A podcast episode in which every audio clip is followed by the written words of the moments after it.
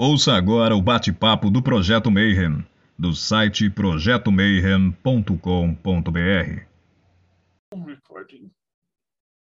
Bom dia para quem é de bom dia, boa noite para quem é da boa noite, boa tarde se você acabou de receber uma notificação no YouTube e veio ver mais um bate-papo Mayhem. E hoje eu sei que você já veio doido porque eu tô, tô nervoso aqui hoje. Porque hoje, se você já jogou tarô na sua vida, você conhece o cara que eu vou entrevistar. E o cara, eu vou ter que confessar, ele nem sabe disso, mas ele foi uma das maiores influências para eu escrever o livro de tarô, da pesquisa, porque antes de eu conhecer esse convidado de hoje, eu também acreditava que o tarô tinha vindo do Egito, dessas paradas todas. E aí eu fui numa palestra, isso acho que 2000 e tá, não lembro. E aí ele falou assim: "Não, cara, isso aqui vem da Itália" e explicou, ele vai a gente vai falar sobre isso hoje.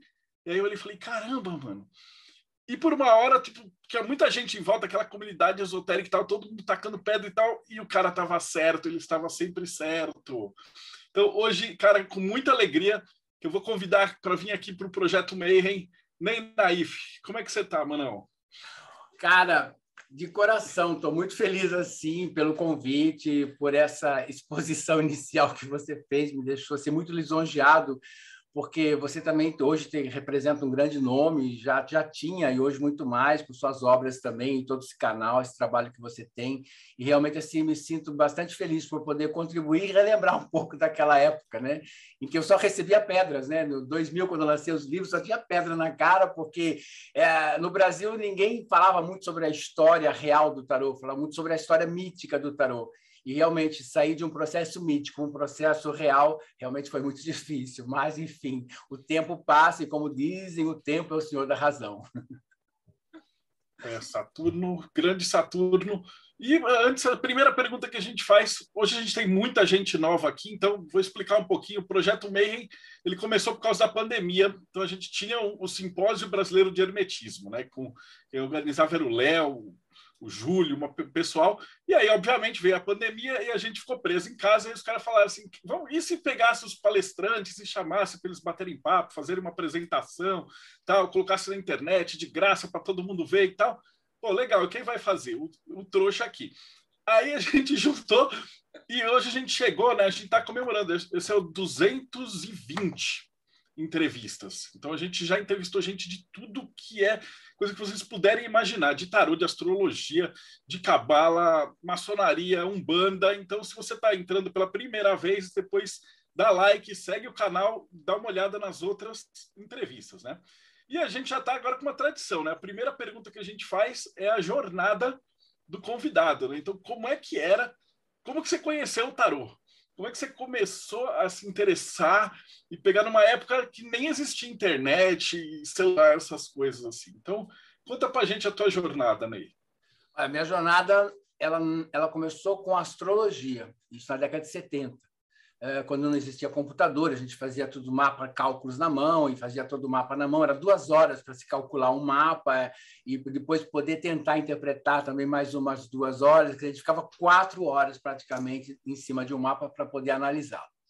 E óbvio que isso, com o tempo, acaba se tornando maçante, né? Você acaba tendo preguiça, ah, meu Deus, duas horas para calcular o mapa, fazer ele à mão, ver trigonometria, ver posição de planetas, ver efemérides. Bom, mas era o que tinha à época. É, isso foi na década de 70. No início da década de 80, é, surgiu, a, acho que no final da década de 70, surgiu a revista Planeta, e ela começou a publicar uma série de artigos esotéricos, místicos, herméticos, ocultistas e novas ideias. E ela trouxe também a questão do tarô. É, vários artigos sobre o tarô. E eu me lembro que a primeira primeira menção que eu vi sobre o tarô, eu falei, nossa, cartas, enfim, eu conhecia aquela carta comum, né, do baralho comum, mas não conhecia o tarô, com aquelas imagens todas do, do tarô de Marsella, que era a época. E aí na revista eu peguei aquilo, tinha a revistinha, tinha uns, uns baralhos dentro também para a gente descartar e jogar e cortar. E aí eu peguei aquilo lá, misturei, joguei e olhei, fui ver na revista e aquilo foi tão fluido, tão fácil em mim, tão rápido, que eu nem sei dizer como é que aquilo entrou na minha cabeça, tão, tão fluídico assim.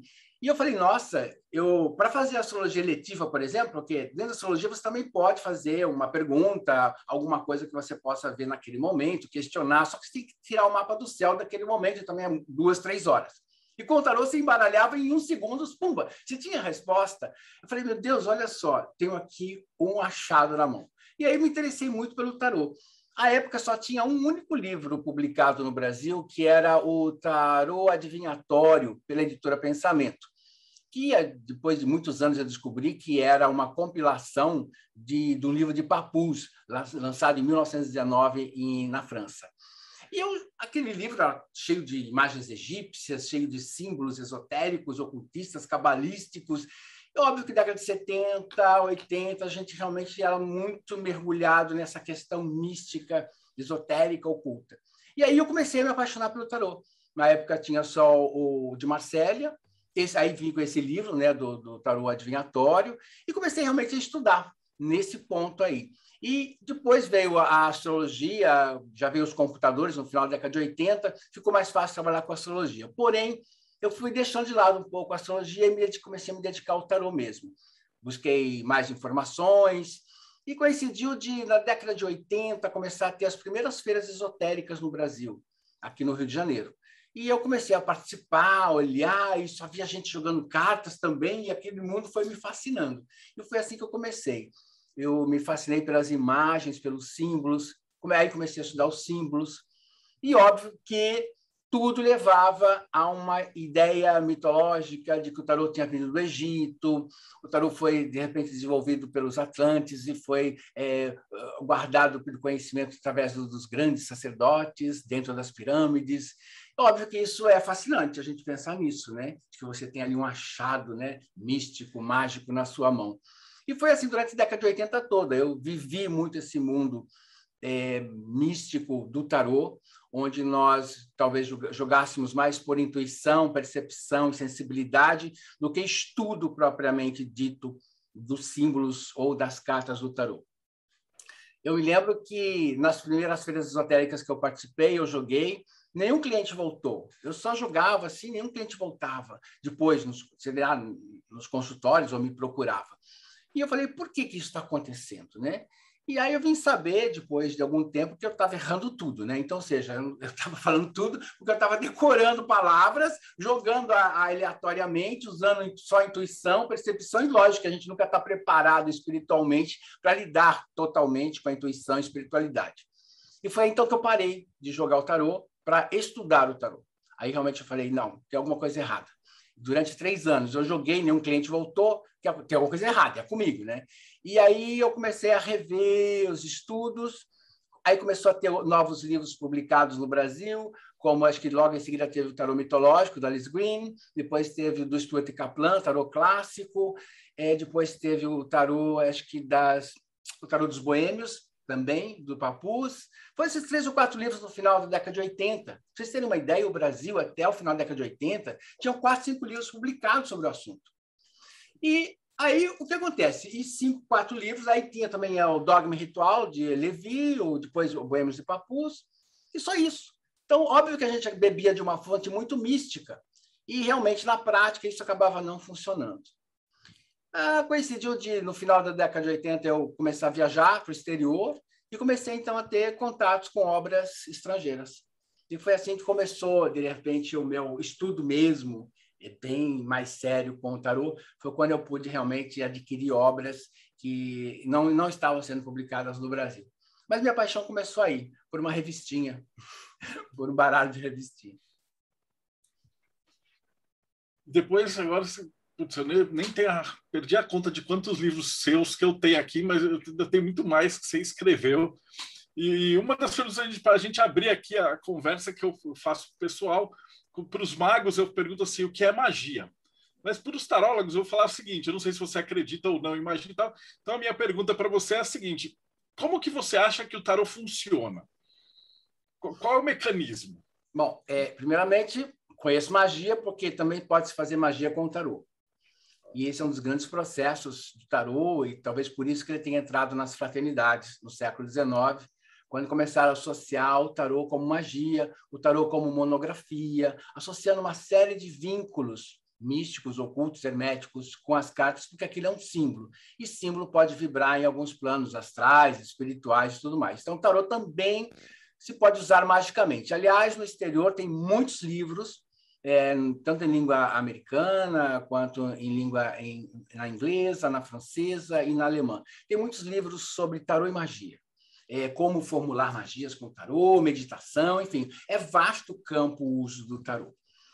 Mas com relação a como o tarô funciona, eu diria que existe um processo, talvez, é, muito mais da nossa energia áurica. Por exemplo, nós temos um corpo áurico, onde nós temos várias camadas. Uma dessas camadas é o campo acástico, é onde está registrado todas as suas informações, não só do que você viveu, do que viverá, ou do que você está fazendo, enfim, seria mais ou menos o, o corpo astral, sei lá, o perispírito, onde está baseado todos os vórtices de chakras.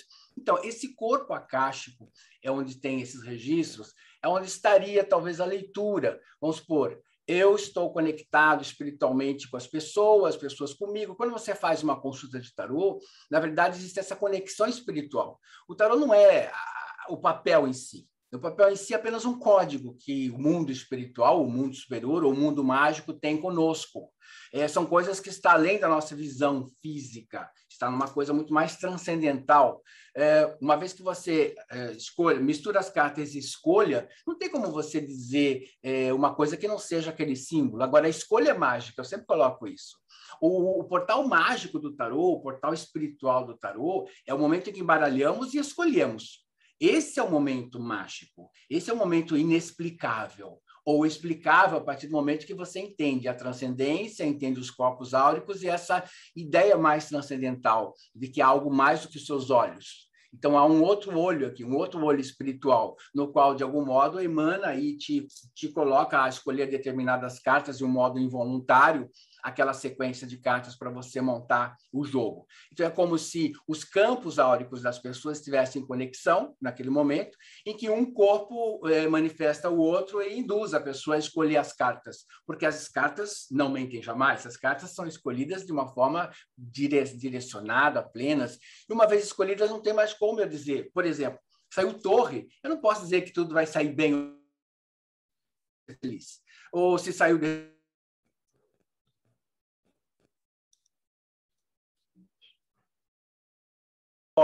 porque uma vez que foi escolhido aquele símbolo, eu vou ler aquele símbolo de um modo técnico. Agora, se a pessoa tem alguma sensibilidade além do modo técnico, ela pode associar talvez essa mediunidade ou espiritualidade de um modo técnico, mas podemos ler o tarô somente com a informação do símbolo, porque a escolha é mágica. Uma vez escolhido, não tem como você mudar esse símbolo.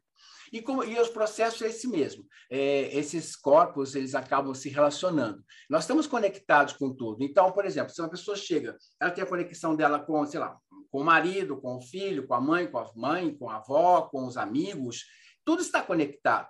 E uma vez que ela chega à consulta, ela faz um jogo onde possa ver diversos aspectos, é possível sim ler a partir sei lá, dela perguntando da mãe, dela perguntando do amigo, ou que seja aconselhamentos, ou que seja uma, uma previsão, orientação, porque o tarô nós podemos trabalhar com os dois lados, tanto da orientação, aconselhamentos, terapias, ou até a parte de, de predição do tarô. Tudo vai da questão de como o tarólogo está habilitado a desenvolver aquela linguagem. Mas, essencialmente, eu diria que é, funciona nesse mundo espiritual se você pode dizer que é magia, pode dizer que é magia. Não há problema com relação a isso. Eu acredito na magia. E, e a magia com o tarô ela também é bastante forte, bastante usada. Então, sim, funciona dentro desse, desse primórdio, dos contatos energéticos e espirituais. Aí pergunta, ah, então se a pessoa não tiver presencialmente, eu não posso ler? Claro que pode. Se eu estou falando de um modo transcendental e espiritual, de um corpo que se expande, daqui para o universo, daqui para o outro lado do mundo, seja lá onde estiver. Às vezes a pessoa está numa consulta perguntando do filho que está no norte do país ou que está do outro lado do mundo.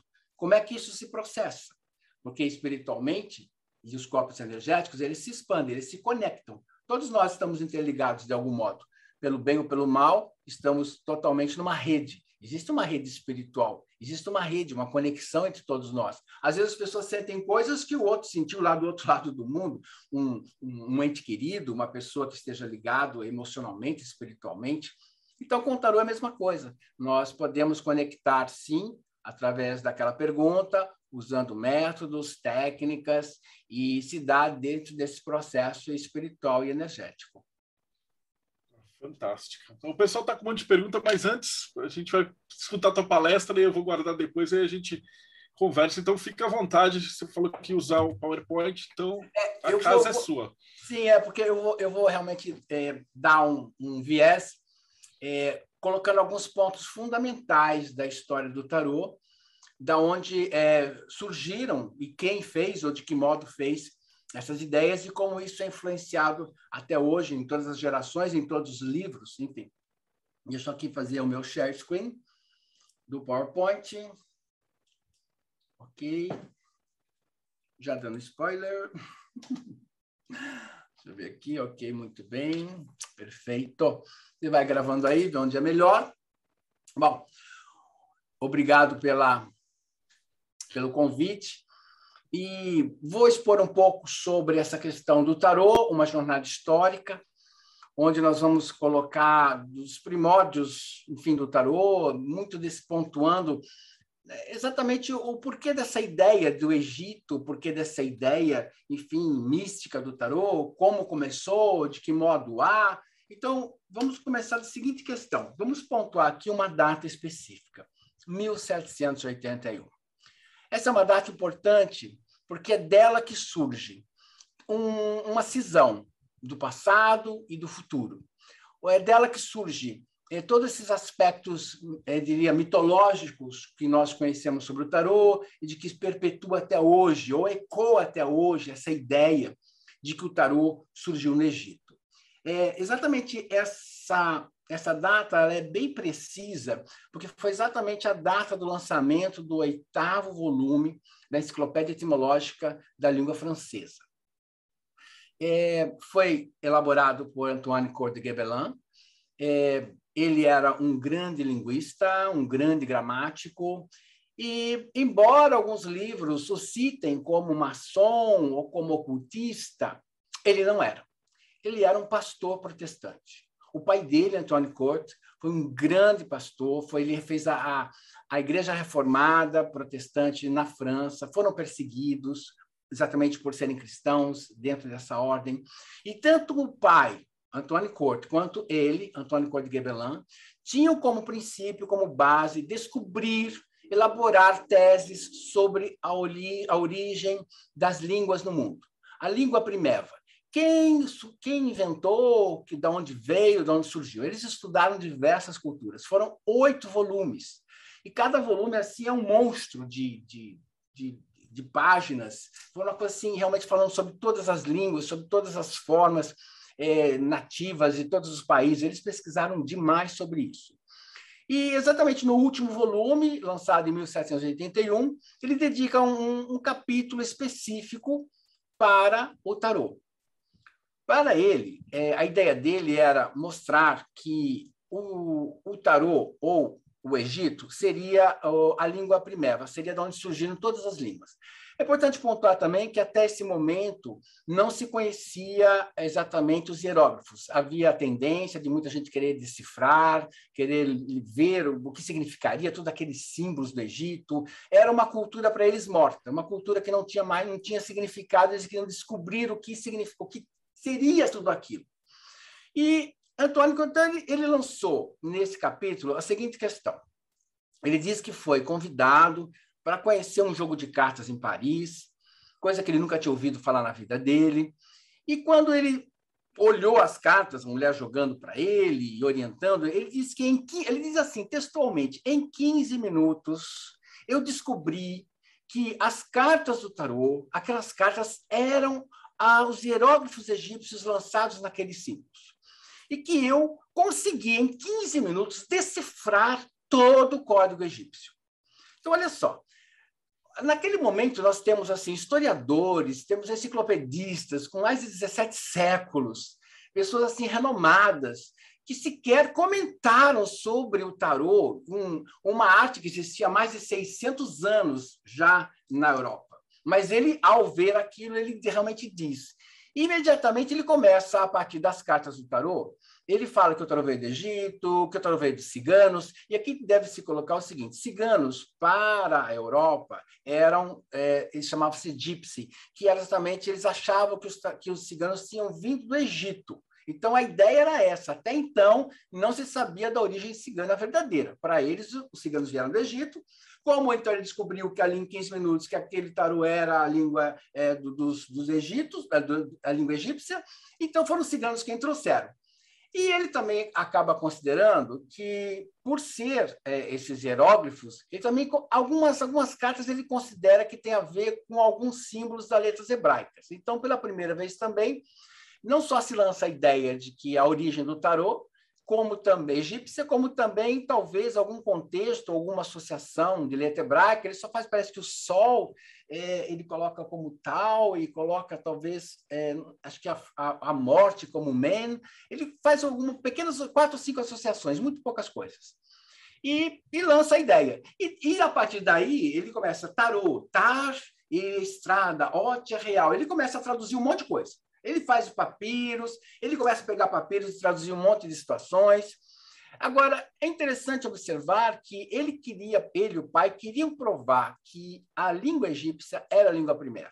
Então, de tudo quanto as obras dele, ele considera, de algum ponto, é, oriundo do Egito. Então, todas as outras línguas dos outros países, a mesma coisa.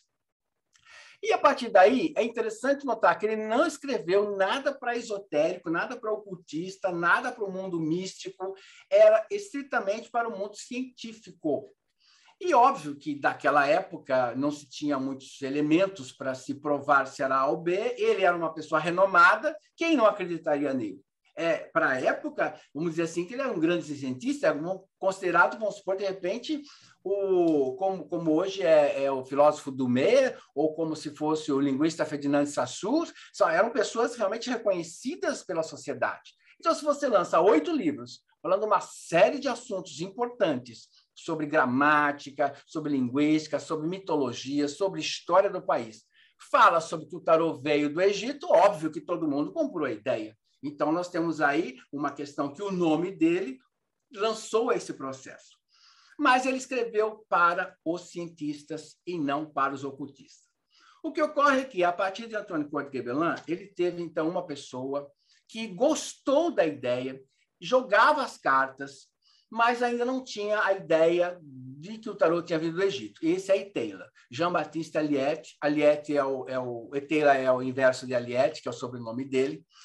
É, aliás, ele, ele acaba é, se interessando muito por essa história de que o tarô veio do Egito, é, porque ele jogava cartas, é, e ele achou que era interessante é, é, associar esse processo entre o tarô e o Egito. Então, ele lançou um tarô com imagens egípcias, ele lançou ideias, e disse que, além do, do, ter sido lançado no Egito, de sido criado no Egito, é, na verdade, os sacerdotes tiveram essa ideia, essa concepção, vinda de Tote, do deus Tote e do deus Hermes. Então, aí nós temos a ideia de que o tarô foi, foi enviado ao Egito, ou mostrado aos sacerdotes, pelo, pelo próprio deus Tote. Né?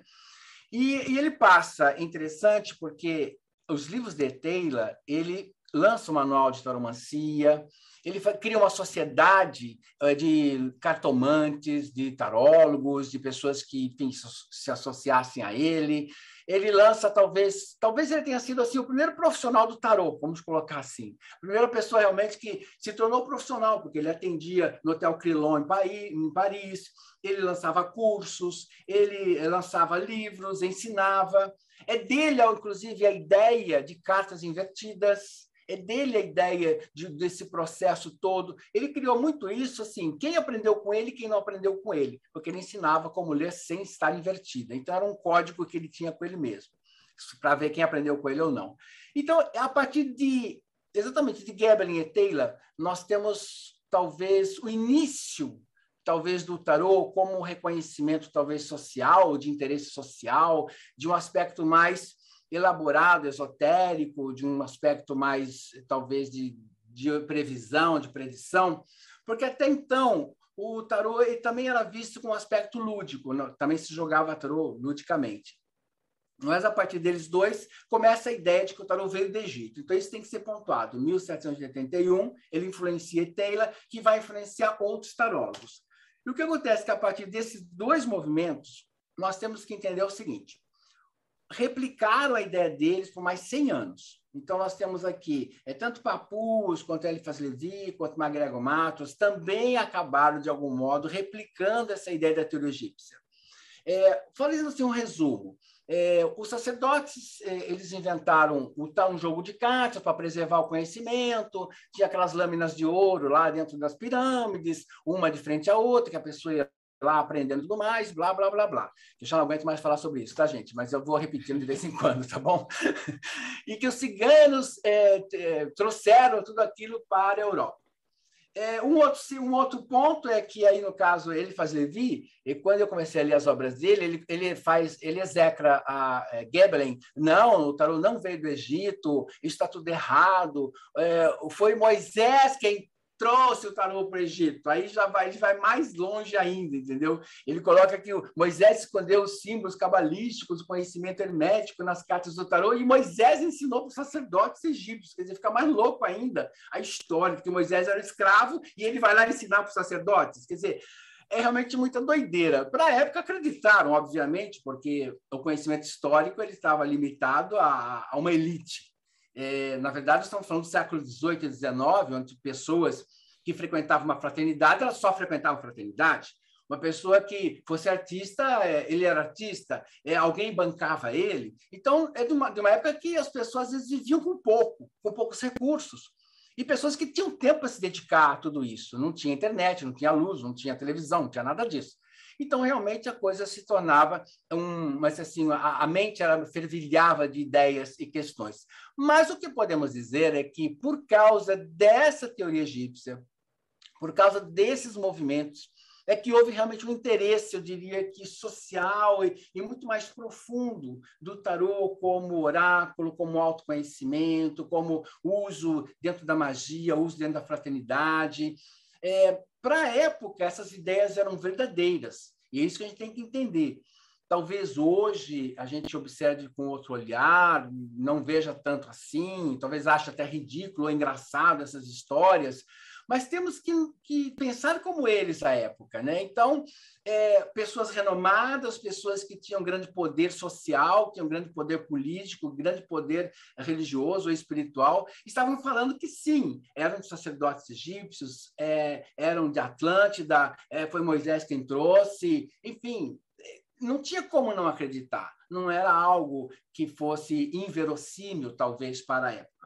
Hoje, sim, porque temos um aspecto histórico de publicação em, em livros, em bibliotecas, em museus, mas de uma época que não existia. Então, nós temos que entender isso.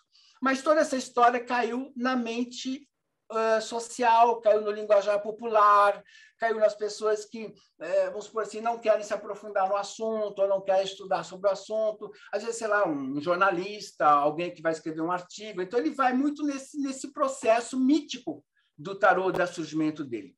Eu mesmo, com essas ideias, eu diria que eu, até o final da década de 90, eu acreditava sim que o tarô veio do Egito.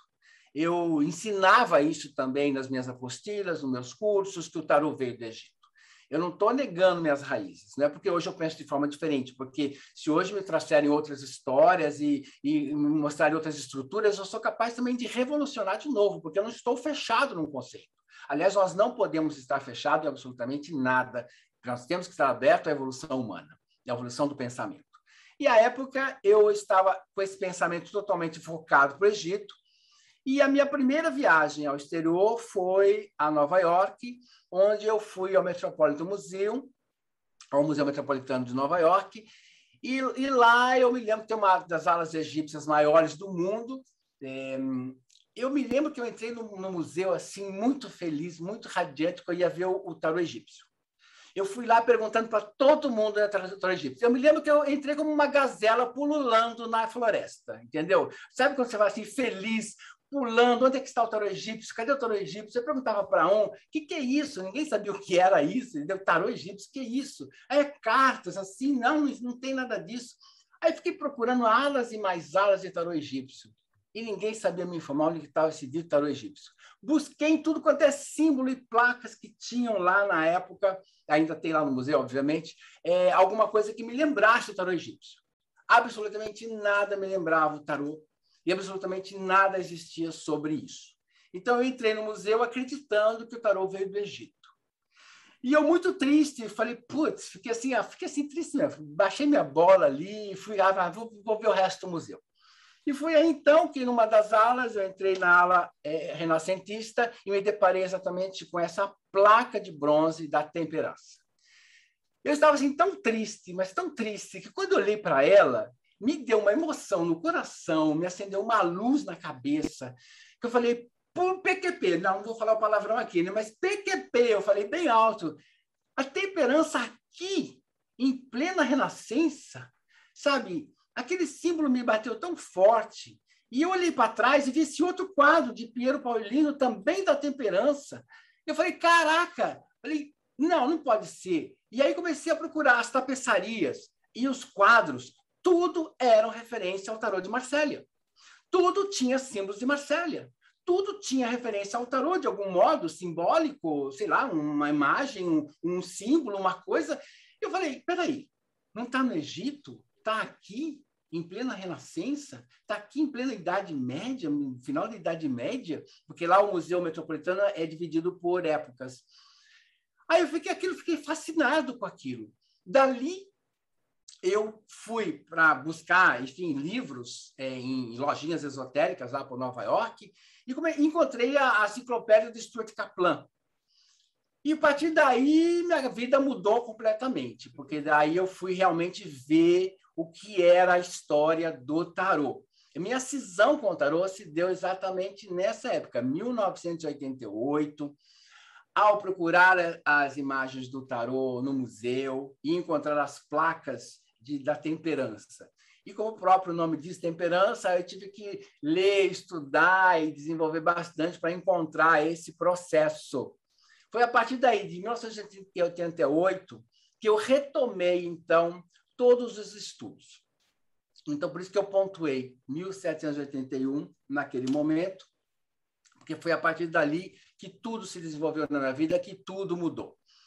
Aí eu descobri uh, que, na verdade, depois de 1781, do lançamento do livro. É, 40 anos depois, foi descoberto realmente pela pedra de Roseta, pelo egiptólogo Jean-François Champollion, a decifrou realmente os hieróglifos egípcios. É, a partir dessa pedra, onde existiam três, é, três línguas. E a partir daí, tudo que o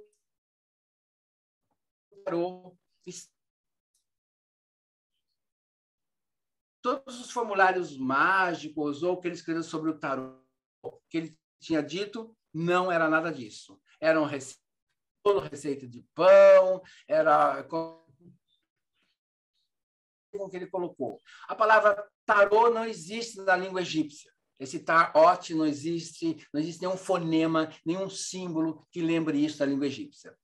E então, a partir dessa pedra, tudo o que Gebelão falou sobre o Egito foi por água abaixo. E outros autores também, que eu não vou colocar Gebelão também único nessa fogueira, não. Tive outros, é, outros cientistas, outros é, egiptólogos que tentaram decifrar e não conseguiram, mas foi só a partir de François Champollion que ele realmente conseguiu é, decifrar e desenvolver tudo sobre o tarô sobre tarô não, desenvolver tudo sobre a arte egípcia e a língua e os papiros e tudo mais. Então, Aí eu vim saber que, ah, sobre essa parte da Pedra de Roseta, também vim saber que os, os, os ciganos, de origem é, dita egípcia, não eram egípcios, eram um povo nômade indiano, que quando eles entraram na Europa em 1417, 1420, o tarô já existia há mais de 50 anos em solo europeu.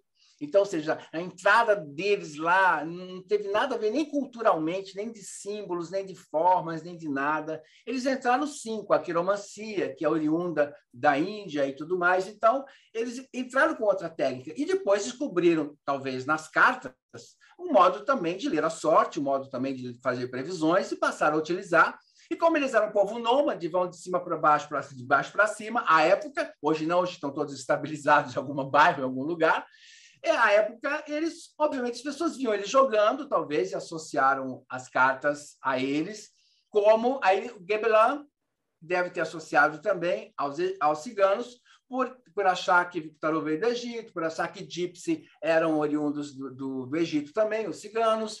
E aí tem essa panela toda. Então, vim descobrir tudo isso e fui, aos poucos, é, me desvencilhando desse, desse conceito do Egito, esse conceito é, faraônico né, da, das cartas de tarô, essa, essa ideia desse processo. Vale colocar que no final, no século XVIII, século XIX, as pessoas começaram também a desenhar os tarôs com ideias egípcias, coisa que até então não existia. Tá? Então foram 600 anos praticamente de estrutura e de desenhos do tarô, do de Marcelli principalmente, e não tinha um, uma iconografia, não tinha uma imagem egípcia.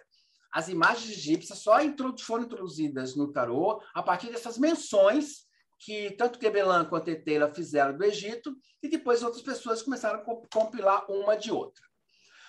Então, o que nós vamos fazer agora? A partir desse momento que eu descobri tudo isso nas obras de Kaplan, que tudo isso que eu descobri que realmente foi um, um, ponto em que houve uma ideia, uma ideia totalmente errada, aí eu voltei a pesquisar a história toda do tarot.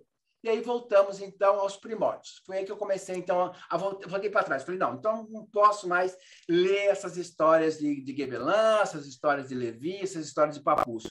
Eu tenho que buscar a fonte. E nessa fonte, obviamente, existem vários livros históricos que foram publicados na língua inglesa, infelizmente não foram e não serão publicados na língua portuguesa, ou brasileira também, porque não há interesse das editoras, o custo às vezes é altíssimo para você publicar um livro, não, não, há, não há o retorno né, eh, do capital, então realmente não, não, não é possível. E aí, adquirindo esses livros e estudando, eu passei a entender da seguinte forma. Não há nada do tarô que anteceda a 1387. Nenhuma informação, nenhuma ideia, nenhum conceito. É... Aí vem a pergunta: ah, mas era secreto.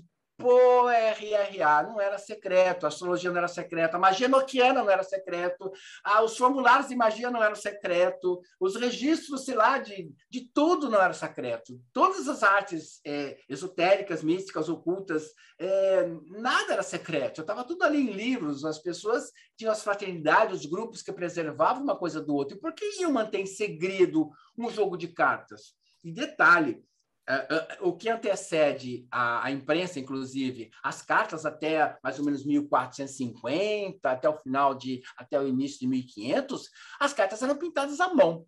Não existia imprensa, não existia esse processo de produzir cartas como nós temos hoje. Então, ou seja, eram artesões, eram artistas plásticos contratados por famílias, pagava-se uma fortuna para se pintar cada carta, 78 cartas, então não era uma coisa tão simples. E as primeiras cartas, aí eu até essa é uma imagem minha, no Museu Naipes Fournier, onde eu vi o original do tarô do Visconde Esposa, são cartas imensas, é, são cartas realmente pintadas e, a, com esmalte, a ouro, folhada a ouro, com prata. Então, é uma coisa assim que não, não é uma coisa simples que qualquer ser comum podia ter. Só pessoas com muito dinheiro, só uma elite podia ter as cartas do tarô pintada. Não só que tudo que a gente conhece sobre o tarô, é, nesse primórdio, pertence às grandes famílias. Famílias realmente de educados, famílias de nobres. Então, o que, que nós temos aí? É, nós temos os primeiros registros oficiais sobre o tarô, falando menção sobre um jogo de cartas que surgiu, não sabe se da onde, é bem essa questão. Nós temos é, as proibições entre 1387 e 1397 são os primeiros, primeiros é, rabiscos que nós temos de decretos e leis falando sobre o tarô, onde havia uma proibição, não por questões religiosas, que as pessoas insistem em falar que a igreja mandou para a fogueira um monte de tarólogo, é mentira, porque nenhum tarólogo foi queimado, tá? nenhum astrólogo também já foi queimado. É, a, aí o processo é completamente outro. E o que eles tinham ali é que as proibições eram em dias comerciais, porque as pessoas deixavam de trabalhar para jogar cartas. Observe o seguinte: nós estamos numa época que não tinha internet, não tinha luz, não tinha rádio, não tinha televisão, não tinha novela. Então não tinha nada para a pessoa fazer a não ser brincar e coçar a bunda, mais nada, entendeu? Então temos aqui a, parte das cartas, que quando surgiu algo novo, a época só tinha dados, tinha gamão, tinha é, a parte do xadrez, eram coisas assim bem, bem monótonas. E veio as cartas coloridas, bonitas, as pessoas deixavam de trabalhar. Então, por isso que foi proibido, em dias comerciais, de, é, usar as cartas do tarô.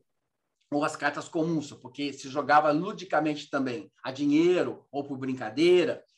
E a partir talvez desse jogo de alúdico por brincadeira, talvez tenha surgido talvez o que é essas cartas, o que são esses símbolos, o que é isso na, na nossa vida. E as pessoas talvez tenham começado a trabalhar no aspecto espiritual oracular com o tarô. Um, um, detalhe é que nessa época não se chamavam tarô, se chamava naibis. Tá bom? Então, não, esse nome tarô não tinha a época. Era naibis ou ludus cartarum, que era o nome dado a esse conjunto de, de cartas. E começou também a surgir artesões, pessoas especializadas em pintar tarô, pessoas especializadas em produzir as cartas. Temos grandes artesãos regionais em Veneza, França Inglaterra é, pessoas que foram reconhecidas pelo governo como autorizado a, a produzir as cartas e baralhos do tarô. Então, ou seja, não era, uma, não era uma arte oculta. E nós estamos falando isso em plena Inquisição. Então, se a pessoa fala que o tarô é uma arte oculta, está mentindo, mentindo descaradamente, porque ela era produzida e produzida uma média de 270 mil pacotes de tarôs por mês. Então, só vocês terem uma ideia da dimensão da produção do tarô. A produção era tão grande, mas tão grande, que muitas pessoas, muitos governos, é, só um minutinho, que eu acho que eu esqueci minha bateria aqui, um minutinho, vou sair aqui, dois minutinhos. A coisa era tão feia que é, você tinha as cartas com. tinha que pagar imposto. Né? E aí você tem aquele negócio de ser flipado, porque os caras aproveitavam o carimbo. e depois copiavam um no outro. Tem umas histórias muito doidas dessa época. Tem, tem sim. Volta aqui, volta, volta para eu continuar, depois ser dita essa parte. Muito bem. A coisa ficou tão, tão forte de produção que o governo passou a, a ter controle total sobre a produção de tarôs e todo tipo de cartas. Nós temos um monopólio estatal na Espanha e em Portugal. Na Espanha vai ali de 1583 a 1811. Não vai em dois meses, em dois anos. Nós temos aí praticamente quase três séculos. Tá bom? Imagine quantos governos passaram em três séculos, em 300 anos. A mesma coisa em Portugal, de 1769 a 1832. E foi controle estatal, ou seja, era organizado e controlado toda a produção na França, de 1583 a 1944. Bem recentemente, o governo controlava a produção de cartas e tarôs. Na Itália também, de 1508 a 1945, e na Áustria, de 1692 a 1939. Eu essa, estou pontuando essas datas para vocês verem que ela abrange o período de toda a Inquisição, ela abrange o período de todos as, as, os grandes movimentos artísticos, entre os movimentos científicos o tarô permaneceu inalterado a sua produção. Nós temos, inclusive, em algum momento da história, aí temos uma carta da sacerdotisa, essa carta é de 1624, do Jacques Vieuville. É, ali embaixo tem um, um, um carimbozinho do rei. Todas as cartas, nessa época, na França, tinha que ter o carimbo do rei. Então, se você produzia um tarô, você tinha que ir lá carimbar, senão você estava, ia ser preso, ia ser deportado, ia fazer alguma coisa contigo. As cartas dessa época não tinham nem nome, né? algumas tinham número. Os nome e número vieram a surgir muito com o tarot de Marseille, a partir do século XVII, mais ou menos, que até então, os primeiros 200 anos, as cartas raramente tinham nome ou número, e eram produzidas desse modo aí que vocês estão vendo. Essa aqui é uma, primeira, uma das primeiras cartas impressas, a partir de 1550, daí para frente, onde esses borrões é porque era feito pedaço por pedaço, carta por carta, para que pudesse produzir um pouco da imagem, dos traços, né? Então, hoje não, hoje é tudo digitalizado, hoje realmente está tudo maravilhoso as cartas, mas isso aqui eram as cartas da época e por muitos anos foi assim, tá? Por muitos séculos foi dessa forma. Hoje as pessoas reimprimem as cartas com traços perfeitos, com cores perfeitas dessa época, mas isso aí é uma, é uma carta original da biblioteca, está na Biblioteca Nacional de Paris. Então, observe o seguinte, que as leis e decretos sobre é, é, a parte de profissionalização de produtores de tarôs, a parte de é, controle estatal do governo. É, a, ah, assim, um detalhe interessante: a França, é, durante o reinado do século do, do Luís XVI, o que, que ele fez? Todas as cartas, todas as taxas provenientes da Cartas do Tarô foi para fazer armas. Foi lá para fazer bala, canhão, foi tudo para o exército, para fazer os armamentos. Então, para vocês verem que e era assim, era altamente taxado, tributado, como é até hoje, né? As cartas até hoje são tributadas, mas hoje estão mais livres para serem produzidas de forma independente. Então, tudo eu pontuo isso para colocar que o tarô ele tinha uma alta influência na sociedade e que ninguém, absolutamente ninguém, falou sobre o tarô veio do Egito. Ninguém nunca pesquisou, ninguém nunca olhou, ninguém nunca viu. O próprio governo, as próprias pessoas que utilizavam o tarô, é, dali para todas as colônias, dali para toda a Europa, enfim, todos os países, é, ninguém nunca buscou ou pensou, porque a época tudo é, lançava para o norte da Itália. Todas as pesquisas, tudo ah, veio lá da Itália, veio do norte da Itália. Então ninguém mais se preocupava, porque não tinha essa ideia. E as imagens do tarô, à época, eram como se fossem fotografias hoje, do rei, da rainha, do mago, do sacerdote, do papa, sei lá, do carro, enfim, da roda da fortuna. A roda da fortuna é uma relação da deusa da fortuna, não é roda de, de fortuna de ganhar dinheiro, não. Fala da deusa fortuna, que era muito comum à época. Então, tudo no tarô lembrava muito aquele momento histórico deles. E nada, durante esse processo todo, se falou sobre o Egito, ou sobre Atlântida, ou sobre Moisés, ou sobre Cabala, e nada disso. Então, o que nós temos que entender é que toda essa parte mítica do tarô, ela foi importante, sim, para aquela época. Aqui nós temos o primeiro registro histórico que nós temos, que foi descoberto, pode ser que, sei lá, se for encontrar outros, mas é de 1540, que é o primeiro manual que nós temos é, sobre leitura de cartas. E aí, utilizando apenas o naipe de ouros como leitura de cartas. Era um manual, você embaralhava as cartas, você pega uma cartinha, quer dizer isso, pega uma cartinha, quer dizer aquilo. Então, é uma espécie, vamos supor, com 100 perguntas e respostas. Estava assim, prontinho o manual para a pessoa é, fazer. É o que nós temos de mais assim, antigo, falando sobre o uso cartomântico, o uso taromântico da, do tarô ou, da, ou, dos naipes, enfim, das cartas dos arcanos menores. É, temos muito pouca coisa sobre o, os arcanos maiores é, que anteceda a essa época. É, eles, inclusive, a, a, a, ideia de que eles, de um dado momento, surgiram iguais, é, surgiram primeiro os, os arcanos menores e depois surgiram os arcanos maiores para interagir com esses sistemas de cartas, que eles chamavam de taroco e que utilizavam para fazer uma espécie de jogo chamado trunfos, jogar os trunfos. E cada carta do tarô não se chamava arcano, se chamava trunfo. Então, os trunfos dos naibis, era assim que se falava. A palavra arcano, ela surge no século XIX. Nós vamos já entender daqui a pouquinho. Então, nós temos aqui esse primeiro registro. Há ah, um outro dado também que acabei também descobrindo, achei assim fantástico, é que hoje também tem pouco conhecimento disso, é que existiram também os tarôs pedagógicos e lúdicos que eles ensinavam as crianças. Então, a partir de registros, é, enfim, de algumas imagens, ensinar fábulas, ensinar é, contos, ensinar, de repente, história, geografia. Eles utilizavam dentro das cartas também para ensinar. Isso nas escolas, isso com os filhos dos nobres, e era um modo também lúdico de você é, desenvolver a leitura, porque o tarô ele não era usado somente num sentido oracular.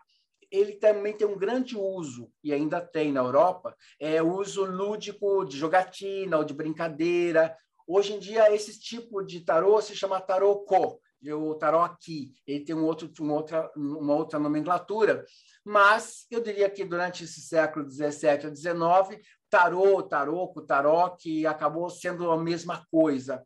E tudo era para jogar, brincar, ou talvez jogar tarô também, né, no sentido oracular. Né? São, existem milhões de possibilidades aí.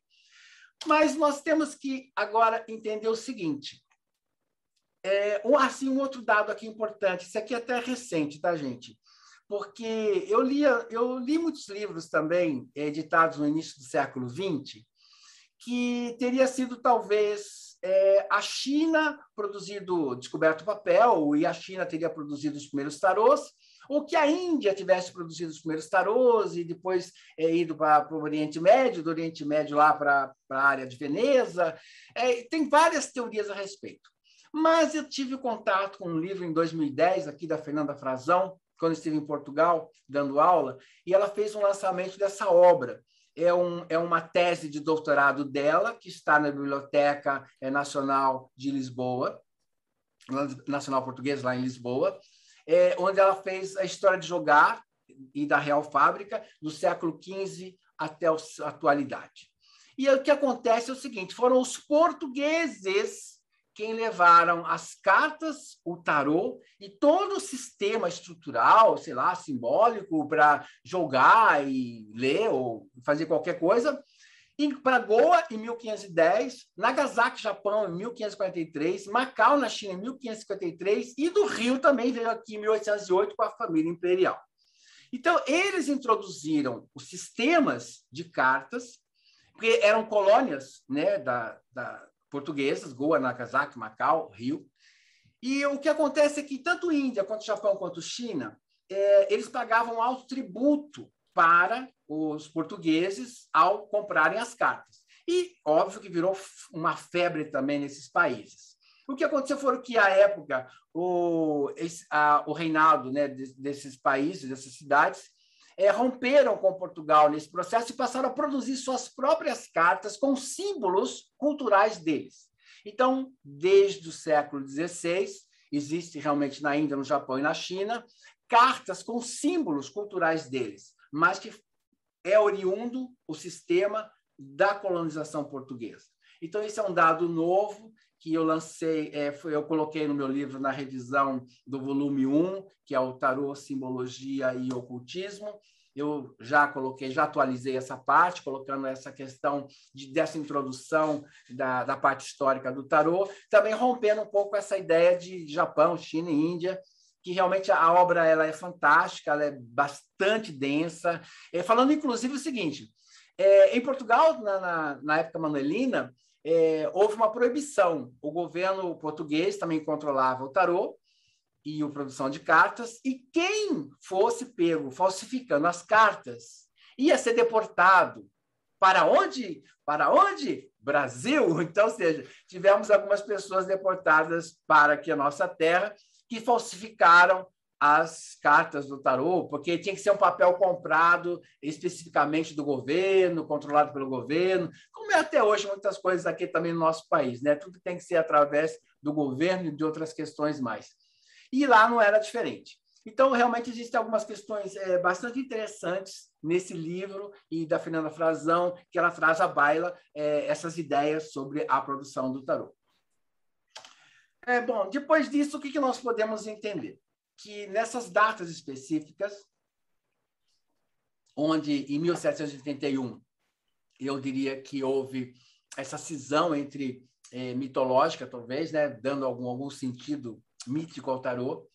É, voltando lá em 1787, eu não vi nada que relacionasse o tarô, mas a partir dessa data, e vamos agora cravar uma data 1854, dessa data, 1781 a 1854, todos os ocultistas, todas as pessoas de fraternidade, todo mundo que ligado ao mundo esotérico começa a se interessar pelo tarô. E aí entra o tarô esotérico, entra o tarô hermético, entra o tarô ocultista, entra uma ideia diferente do uso do tarô ou já não era mais somente a, o aspecto ligado a, ao oráculo ou à previsão, também se busca dentro do tarô um sentido mais hermético, mais simbólico, mais transcendente. Embora nós tenhamos, é, com as obras, é, é Eliphas Levi, Papus MacGregor e o Wirth, tenham também colocado, como eu falei anteriormente, sobre a origem do, no Egito, ou dos ciganos, ou Moisés, ou uma origem mais transcendental, todos são unânimes em colocar que há algo a ser estudado, algo a ser desenvolvido na leitura das cartas do tarô. Há algo além do que simplesmente, talvez, a parte mítica. E aí começam, sim, a associar o tarô ao hermetismo e a toda a área esotérica. A astrologia, a numerologia, a cabala. Aí sim começa esse movimento de estudo do tarô mas a partir das obras de Eliphas Levi, lançada em 1854, que é Dogma e Ritual de Alta Magia. Esse livro ele é um achado arqueológico. Ele, tudo que se fala sobre o tarô ali deve ser lido apenas como uma fonte histórica.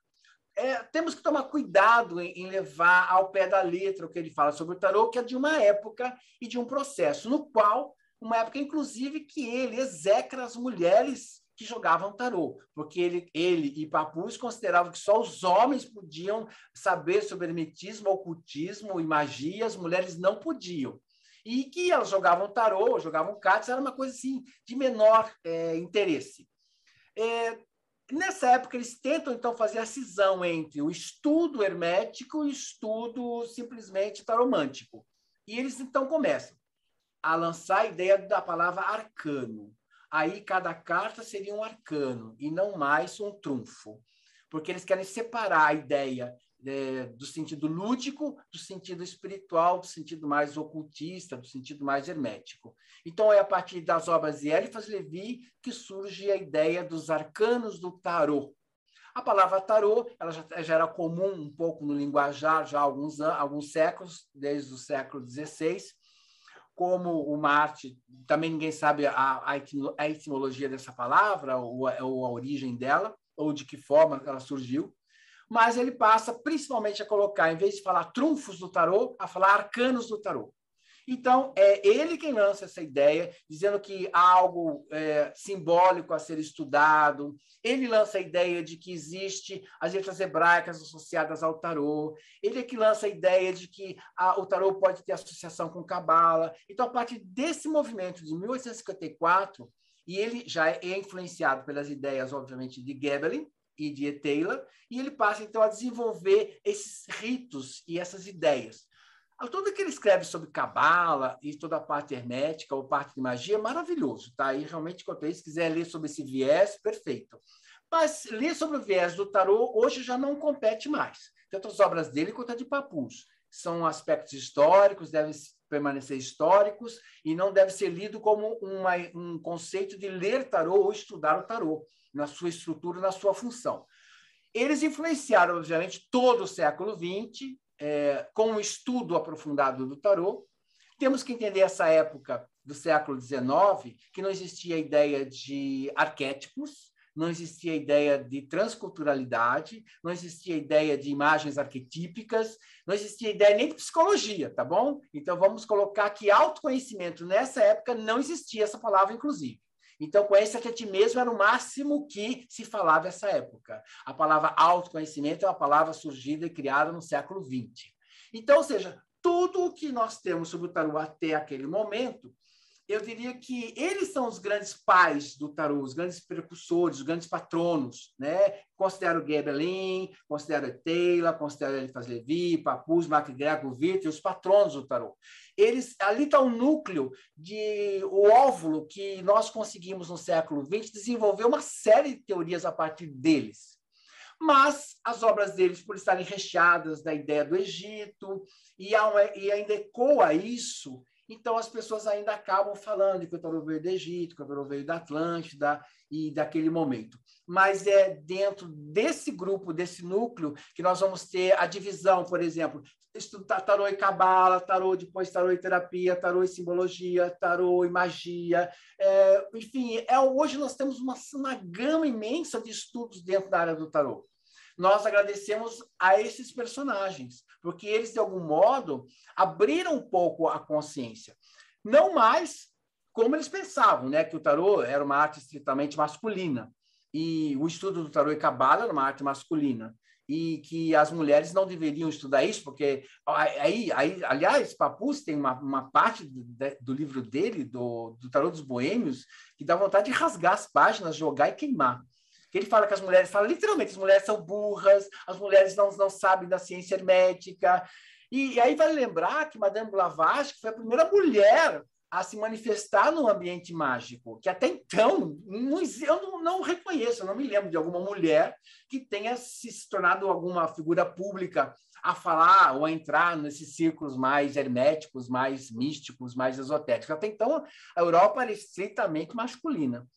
E, e, a partir, e, e Papuz e Levi também execram muito as mulheres, é, e também é Taylor, porque Taylor era um homem que jogava tarô e eles não achavam que o, o, o, homem deveria jogar tarô. O homem só devia estudar tarô e hermetismo, mas não devia aprender a ler a carta ou pedir aconselhamento em cartas. Então, nas obras dos dois, eles realmente falam muito, muito, muitas coisas assim chulas a respeito tanto de Taylor quanto de Mademoiselle Lenormand, também, Madame Crochet, e de, to e de todas as pessoas que jogassem tarô de um modo oracular.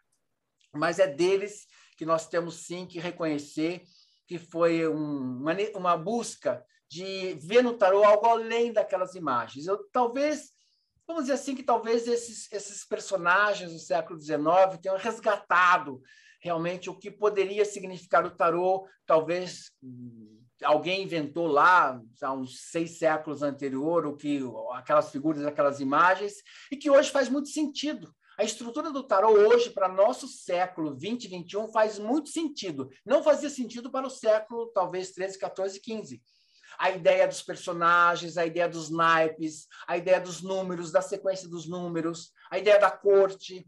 Então, toda essa estrutura que nós hoje estudamos, e muito de quem reconheceu essa estrutura foi Oswaldo Wirth, em 1889.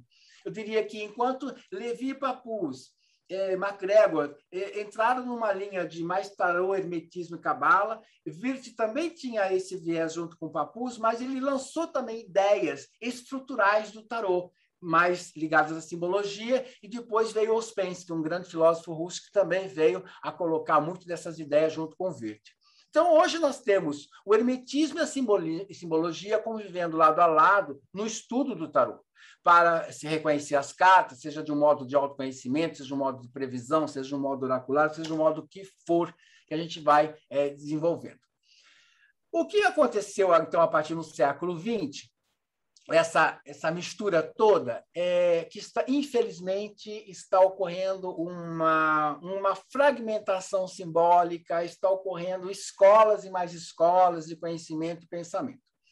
Então, essa fusão do hermetismo com o simbolismo, até aqui relacionei três cartas, só para a gente ter uma ideia, é, do Tavalione, Crowley e o Tarot Egípcios, daqui, são o, o mais clássico, o de Crowley ele vai dentro da fraternidade dele fazer as monografias através do tarô, ou do egípcio Kia, que é baseado no, no tarô de Falconier, um, era um artista que fez o tarô para uma peça teatral. É, observe o seguinte, que nós vamos ter a letra Shin para no Tavalione em relação ao louco, nós vamos ter Aleph no louco do Crowley, nós vamos ter a letra Tal no tarô Kia. Então, o que está acontecendo? Algumas pessoas estão desenvolvendo uma, um tarô de modo hermético, simbólico, outros estão simplesmente fazendo a fragmentação ligado a, ao tarô e cabala. E de, desse conceito tarô e cabala, nós vamos ter lá a linha de Levi e linha de MacGregor, são dois personagens, um da escola francesa e um da escola inglesa, e através deles outras pessoas também desenvolveram outras é, sequências né, ligados a essas escolas.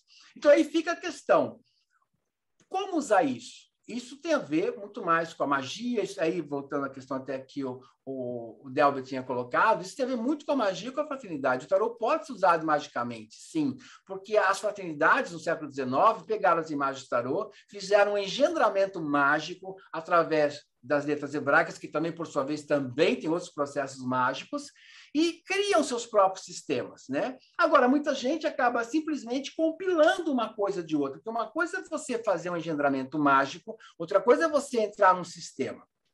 E aqui, peraí, que houve aqui um errinho. Aqui eu quero colocar é o seguinte, que há atualmente uma arte e a fragmentação simbólica devido ao capitalismo. Então, hoje a editora ela pega lá, olha, lê esses 10 livros aqui, lê de Gebelan, lê de Papus, lê talvez do, do Waite e cria um tarô para mim. Então, é isso que hoje as editoras estão fazendo. Elas não estão mais preocupadas em preservar símbolo, em ver se, se pode colocar letra Aleph aqui, se pode colocar letra Bet ali, se pode colocar Dalet lá, se pode o mago poder mão para cima, mão para baixo, ou se vai ter um, um eremita jovem ou velho. Eles querem hoje produzir catálogo. Anualmente vem catálogo e catálogo. Então, tudo aquilo que eh, tem a parte histórica, ela acaba se misturando completamente e o leigo acaba comprando, às vezes, um tarô que tem uma mistura imensa de diversos elementos, diversas sequências, diversos, diversas ideias elabora elaboradas. Por isso que tem muitos tarôs que são mais para é, coleção do que para um estudo, talvez, hermético, ou talvez um estudo oracular, ou um estudo terapêutico. Por isso a importância de conhecermos a estrutura do tarô, é, de conhecermos a sua história, de conhecermos o seu movimento, para que a gente tenha certeza. Por exemplo, aqui nós temos o 10 de copas. Temos as 10 taças, temos aqui o tarô de Waite, temos aqui o tarô de Hurrick, onde o que, que é o 10 de copas? Se você não tiver ideia do que é lá estruturalmente o 10 de copas, as pessoas têm que entender que o 10 de copa é sempre felicidade, é fartura, grandes coisas positivas na vida, você pode ter tudo, pode ser feliz. Porque se você não entender, isso, você não vai entender a imagem do Hurricane, por exemplo. Aí nós temos um seio que amamenta, né, que traz tudo de leite, de bom, de vida. Temos um dólar ali, temos joias, temos riquezas, né? Como lá no Tarot de Waite, tem lá família rica, feliz, positiva. Mas se você não entender o que é o tarot clássico, o que é o tarot tradicional, você vai ter uma série de mudanças simbólicas. E o que acontece hoje que, historicamente, talvez nós estejamos mudando a estrutura do tarot. E é isso que é o grande problema hoje é, que nós, nós conseguimos, de algum modo, no século XX, ordenar e coordenar a história do tarô, limpando alguma coisa do Egito, alguma coisa das antigas, ordenando talvez a parte hermética, utilizando o tarô com cabalo, utilizando o tarô com astrologia, utilizando o tarô com numerologia, utilizando o tarô de um modo simbólico, mas vem as editoras do sistema capitalista e simplesmente nos arrebentam. Então, eu só fiz umas classificações bem rápidas, que é o seguinte: tarô clássico é aquele que vai seguir a simbologia que você vai entender rapidamente. Então, olhou lá para um tarô e viu que é o mago, ou seja, um jovem em pé, ou tem os quatro elementos na sua mesa, você rapidamente identifica o, o, o mago é um tarô clássico, ele vai seguir uma simbologia tradicional. O artista que vai pintar de acordo com o que ele deseja, mas baseado numa estrutura. Temos, a partir de 1970, começou a surgir os tarôs transculturais. Quando eu falei que no século XIX quando se iniciou a questão hermética com o tarô, não se falava de imagem arquetípica, não se falava de culturas, de transculturalidade, de transferências né, de mitos de uma cultura para outra. Em 1970 começaram a surgir então os tarôs ligados em mitologias. Então é outra estrutura que às vezes baseada nos tarôs clássicos ah, o que, que significa o mago? É criatividade, é início, é vontade, é desejo. Ah, o que, é na mitologia grega? Ah, é Hermes. Então, desenha Hermes lá, faz o que você quiser com ele. Ah, quem é na, na egípcia? Ah, é Osíris. Bota Osíris lá, pinta de qualquer jeito. Então, as pessoas vão, é, no seu processo cultural histórico, e as editoras vão exigindo cada vez mais um catálogo. E tem o, o que eu considero tarôs fantasias, são aqueles tarôs que sei lá, o artista é lindo, maravilhoso, mas às vezes você não consegue reconhecer mais a imagem do tarô. E aí que entra o nosso problema hoje. Você tem todo o conhecimento histórico, todo o conhecimento simbólico, e você às vezes vai a cada ano um tarô novo, vai um tarô novo. Esse tarô é o melhor. Esse tarô é o que vai revolucionar. Não existe isso. Tarô é uma imagem arquetípica. Tarô é um símbolo. Então, não tem como você modificar a letra, a, letra A. Nós temos as fontes do, do, dos, dos PCs, né, dos notebooks, tem vários tipos de fontes, mas A é A, B é B, C é C. Então, nós temos que entender um pouco a estrutura e a simbologia para entender o porquê que essas pessoas estão pintando o tarô dessa forma. E aí nós entramos nesse problema todo, né? De ter que limpar a cabeça da história dessa história mítica, e ainda tem que entender a estrutura do tarô, entender a simbologia, entender todas as correntes para você poder entender todos os tarôs que estão sendo produzidos.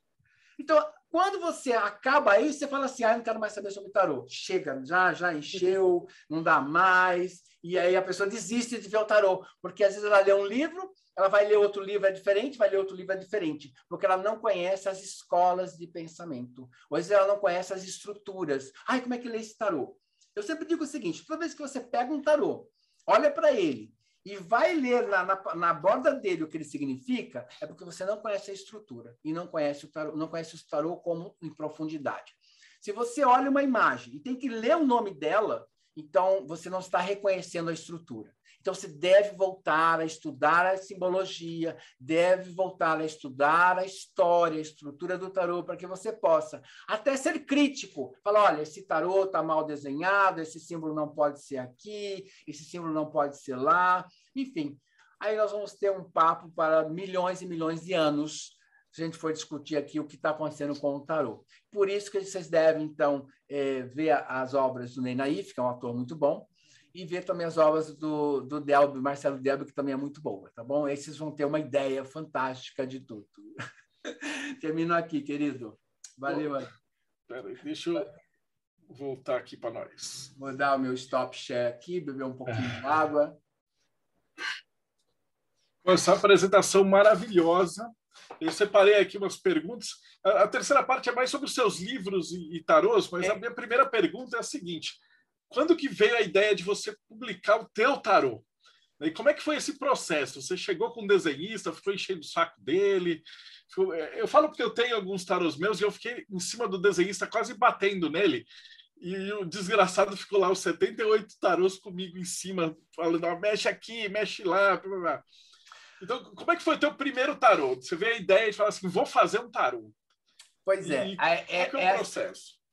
É, o processo foi diferente. Eu tive a ideia de fazer um tarô na década de 90, esbocei algumas imagens com uma artista plástica, era uma aluna minha, estava fazendo uma tese de, de pós-graduação de imagens, de imagens, uma série de coisas, e começou a desenhar o tarô mas desenhamos algumas cartas, ela mudou daqui do Rio e acabamos, enfim, nos distanciando.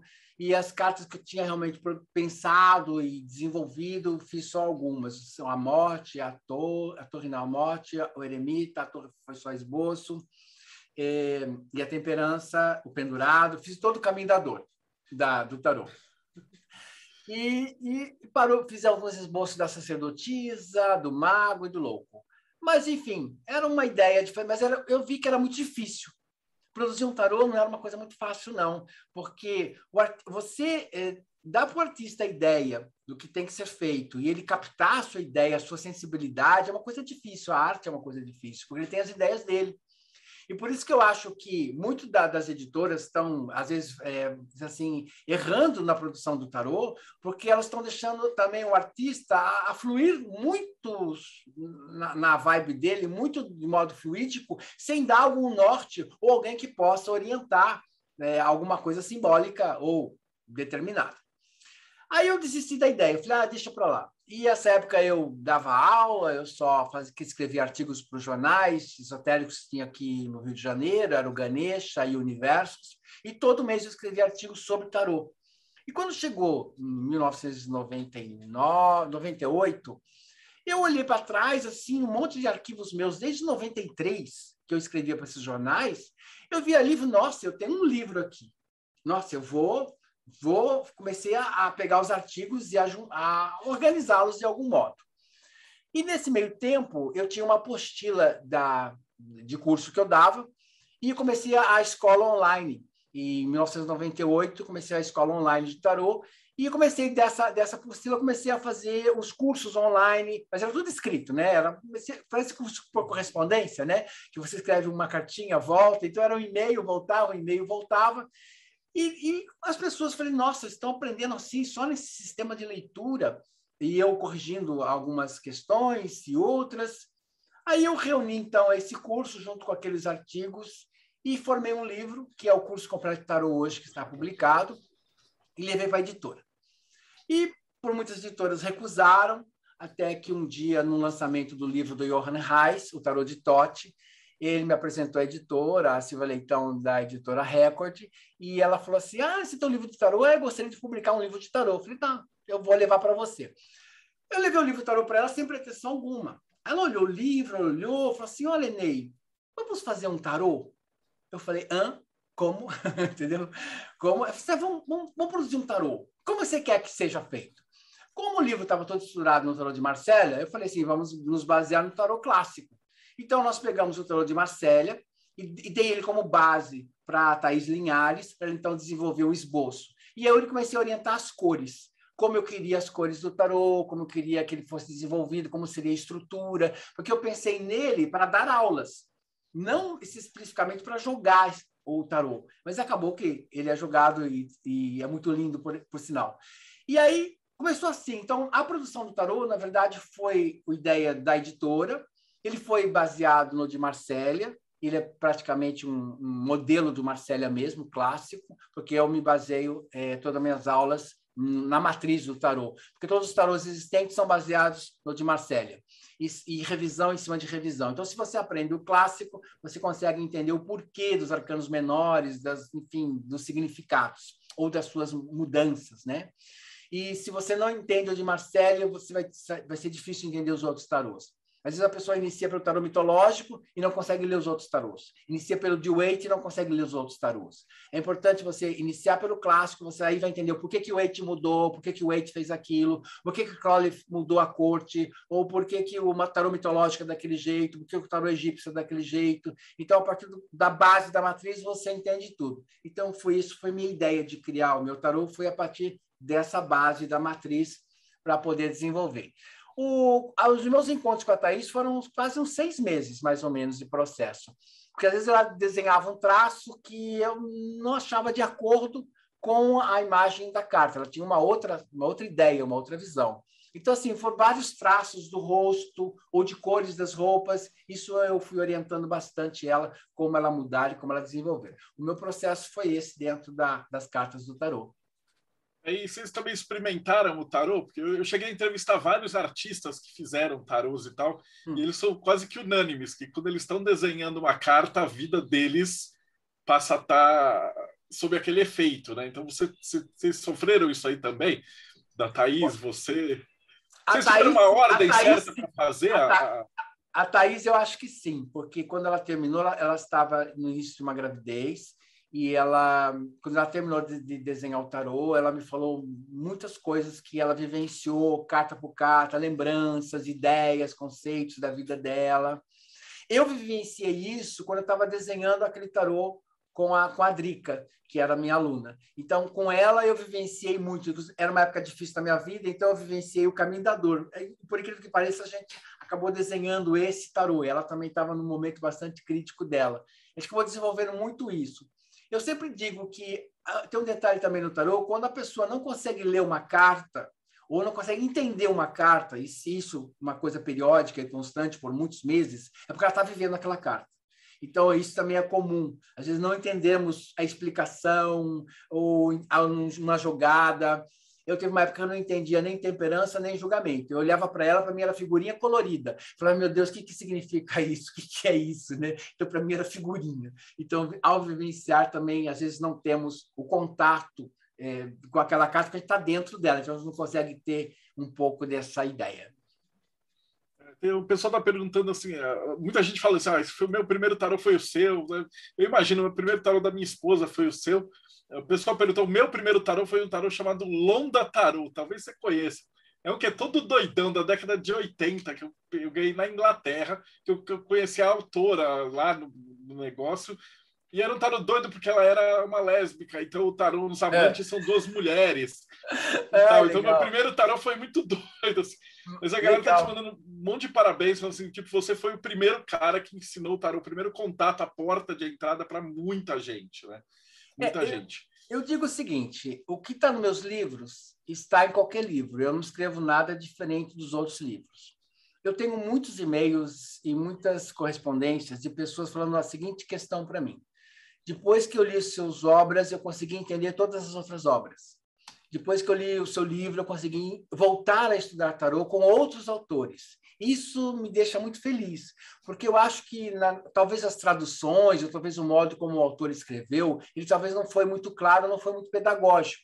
Porque eu não escrevo que o mago é uma coisa diferente do que outras pessoas escrevam. Ou eu não falo que o sol é diferente do que as outras pessoas escrevam, ou a torre, qualquer coisa. Mas talvez o modo como eu explique, talvez fique mais fácil para a pessoa entender. Ou como jogar, ou como ler, de uma ordem de autoconhecimento, ou com uma ordem de conselho ou predição. Então eu ensino esse movimento.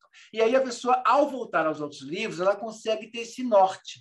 Então, realmente, eu, nesse ponto, eu considero que talvez eu tenha contribuído bastante para o tarô, para que as pessoas possam é, entender todos os autores, porque for por onde eu comecei. Eu, eu comecei por todos, eu já li todos os livros que tem no mercado praticamente. Então, ou seja, eu sei o que é a dificuldade às vezes de você saber que está certo, mas não conseguir entender a linguagem. Às vezes é muito rebuscada, é muito hermética, é muito prolixa e você às vezes acaba se perdendo. Então, esse, esse, esse, as dificuldades que eu tive no meu aprendizado, eu quis é, eliminar para as pessoas, colocar coisa mais objetiva, mais puristas, em vez de ficar jogando uma série de exemplos fora do contexto, eu vou direto ao processo simbólico. Então, realmente, eu busco. A obra está fazendo, o curso completo tarô, o de tarô, está fazendo 20 anos agora. Então, e de uma obra constante. Ele já ganhou um prêmio por ser a obra de tarô mais vendida eh, no Brasil em 2011.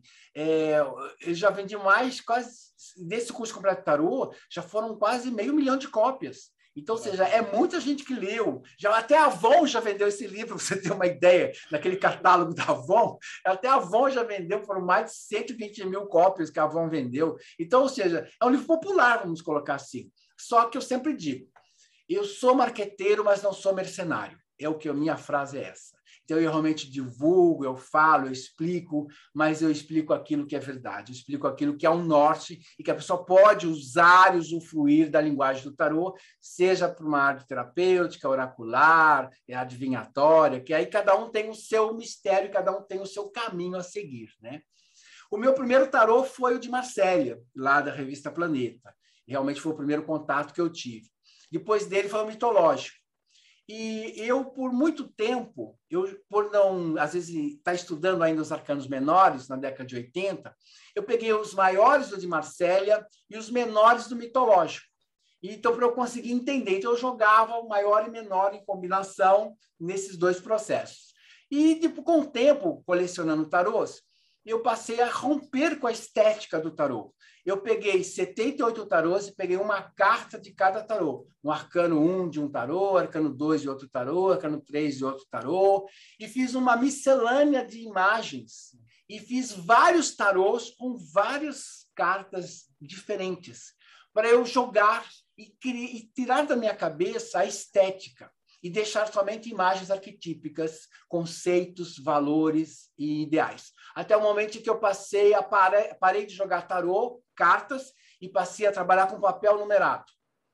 E até o momento em que eu parei com papel numerado e comecei a perguntar para a pessoa numerações e montar na cabeça de modo é, aéreo o jogo que eu queria e treinava. Então, eu diria assim, eu busquei no tarô desenvolver todas as técnicas de leitura, não ficar preso a um único símbolo, a um único tarô. Principalmente depois que eu tive uma aluna cega. Como é que um cego vai ler o tarô? E aí eu descobri que tem tarô em braille na Espanha. Entendeu? Então, ou seja, existem tarôs com linguagem braille. Então, essa minha aluna, ela pegou e me mostrou, foi para curso, eu falei, meu Deus, como é que eu vou fazer agora, né? Ela falou, não, eu tenho o tarô em braille e tenho minhas caixinhas. Então, ela mandava confeccionar as caixinhas de forma com um método. Então, a pessoa escolhia o tarô em braille, ela jogava na caixinha, que já estava na forma do método, ela colocava o dedinho ali e, e lia. Era assim que ela fazia. E ela falava assim para mim, eu, eu não sei, eu não sei que imagem tem. Eu escolho o tarô pela, pela, pelo papel. O papel que mais me agrada é que eu escolho o tarô. Então, o que você me explica, eu vou formando conceitos dentro de mim.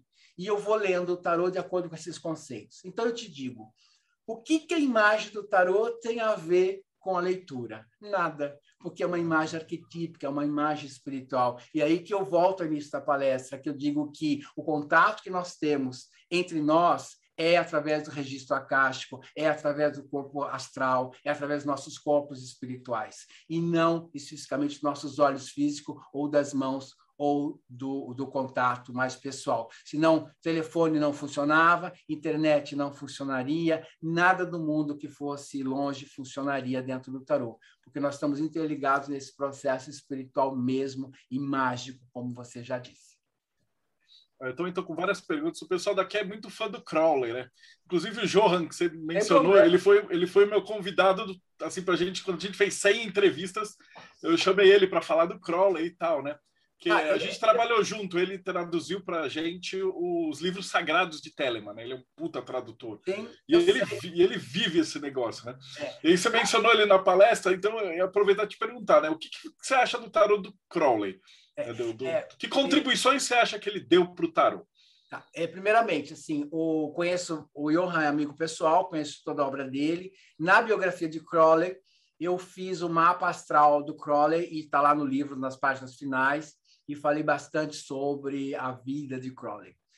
É, considero o tarot de Crowley principalmente é monografia, principalmente Crowley não escreveu nada sobre o tarot, especificamente sobre jogos de leitura. Até o livro Tarot de Tote de Crowley não aborda esse assunto, mas aborda todo o aspecto mágico e todo o aspecto de uso dentro da fraternidade.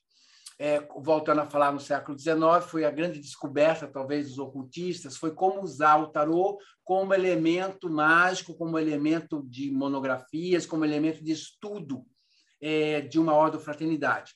Temos também dessa época é, Moni Sadu e até o próprio Geomebis também, que segue mais ou menos a mesma linha. Cada carta, uma história, um elemento a ser estudado dentro da magia. O Crowley faz a mesma coisa quando ele lança isso. E dentro da, da corte de Crowley, você vê bem exatamente o engendramento mágico dele, onde ele tira o rei, ele subtrai o rei, da, da corte, porque a ideia de Crowley era destituir exatamente essa questão misógina, destruir o paternalismo, criar exatamente a questão do matriarcado, tirar o patriarcado, criar uma, o culto a deusa Isis. Então, o que ele faz? Ele coloca a rainha, ele coloca o cavaleiro. Esse cavaleiro seria o, os, os mesmos elementos do rei e coloca o pajem e o cavaleiro, no caso do, dos tarôs clássicos, como príncipe e princesa. Então ele coloca um outro estilo de corte, um outro tipo, produzindo o quê? Dentro da fraternidade dele, o que ele quer produzir dentro da fraternidade dele. Da mesma forma, ele coloca as letras hebraicas, onde ele também ah, ele segue um pouco da Golden Dawn, onde ele inverte a letra entre 8 e 11, mas ele também inverte entre a estrela e o imperador. Então, ele inverte as letras ali, porque todo esse engendramento mágico, ele fala sobre esse eixo invernal, esse eixo talvez equinócio dentro das obras dele, ele fala exatamente esse processo, o porquê que ele fez esse processo. Então, ao estudar o tarot de Crowley, nas suas imagens, na sua simbologia, na sua estrutura, está entendendo e estudando a fraternidade dele, o que ele queria realmente do seu movimento mágico, do como ele queria usar esse poder e força dos símbolos do tarot para transformar uma sociedade. Era essa a ideia dele. Acontece que o tarot de Crowley acabou caindo é, na parte capitalista. É, ele lançou acho que em 1945, mas só em 1970 realmente foi começou a ser produzido pela US Games, que comprou os direitos autorais, e aí as pessoas acabaram realmente a escrever sobre o tarot de Crowley, sobre o aspecto, sobre o viés oracular, coisa que ele nunca fez.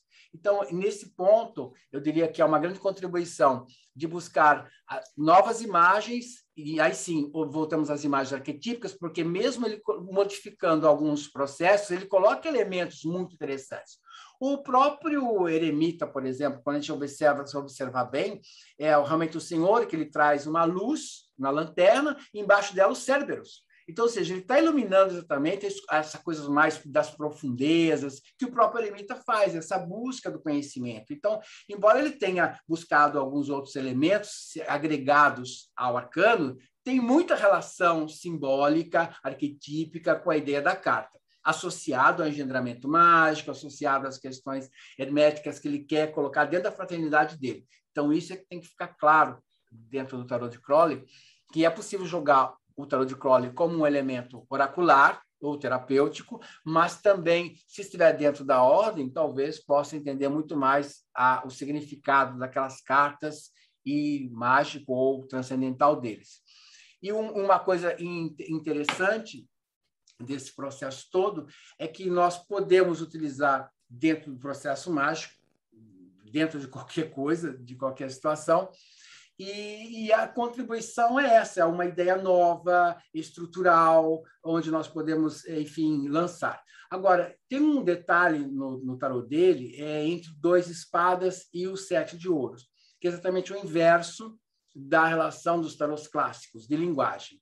Mas, em, em compensação, ele também lança a, a, inversão de valores de outras cartas. Então, no processo mágico, é como se fosse um tabuleiro Embora ele tenha mudado o conceito, ele no tarot clássico, como for dois espadas, representa talvez briga dificuldades, no dele representa paz e acordo, e o sete de ouros no, nos tarôs clássicos, sucesso e prosperidade, o dele é alguma, algum fracasso, algum problema. Então, ele inverte apenas essas questões, porque tem a ver com a ordem dele.